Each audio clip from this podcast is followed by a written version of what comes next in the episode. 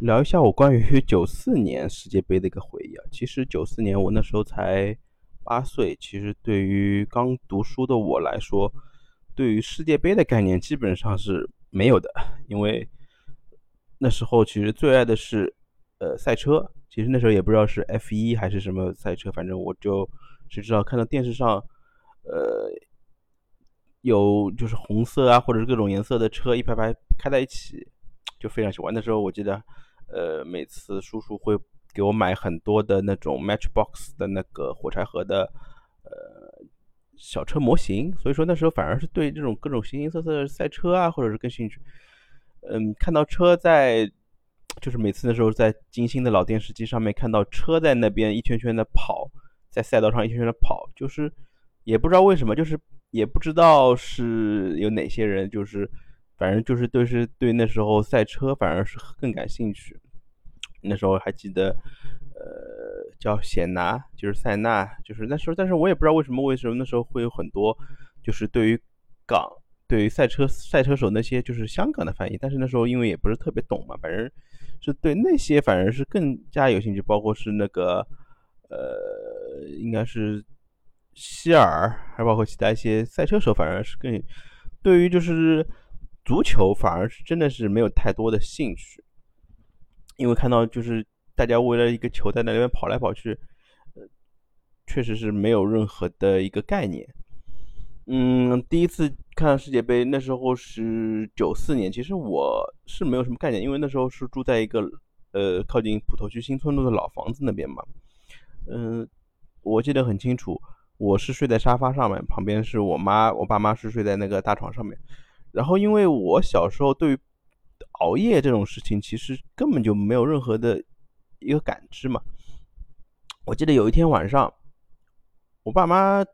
之前也从来不会跟我说他们喜欢看球啊什么之类的。但是我那天晚上就突然看到晚上他们开着电视机，那时候有一个就是二十一寸，那时候我我自己家里是一个二十一寸的日立电视，那时候很记得很清楚，晚上就是有怎么有声音的？那时候是应该是美国世界杯。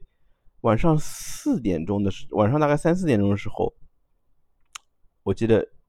这个画面我印象深，在那时候是美国洛杉矶的玫瑰碗球场嘛，我就记得就是就是密密麻麻的人坐着。我觉得后来在想，就是九九年，其实在玫瑰碗球场就是也是一样的一个盛况。那天比赛就是最后的比赛，就是巴西对意大利的九四年世界杯的决赛。当然，对很多的比赛的画面，包括包括其实最经典的就是那个罗伯特巴乔最后，呃，面对塔法雷尔在面对着球门的，就是最终是点球没有罚进踢飞的那时候，他的一个落寞的背影，其实我是没有任何概念，反而是最后邓加捧起世界杯，包括其他很多人对于那种世界杯，就是还有就是罗马里奥，就是呃。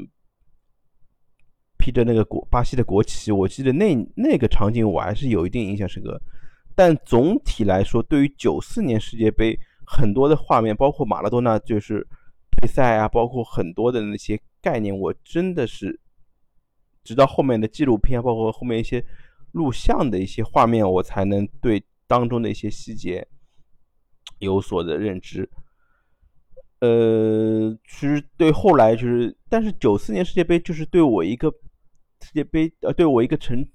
看球的一个整体生涯，其实它只是一个很小的一个铺垫。真正对于足球的了解是九四年，包括后来九五年申花的夺冠，其实那年给我的冲击反而是更加深的。这个些内容我也会在后面九八年世界杯之前，如何从一个比较懵懂的一个对足球毫无认知的一个少年。慢慢成长为一个就是对足球有一定兴趣的一个过程，我们也会在后面的一些分享中和大家一起交流。好，感谢大家收听我对于本次九四年世界杯的一个回忆。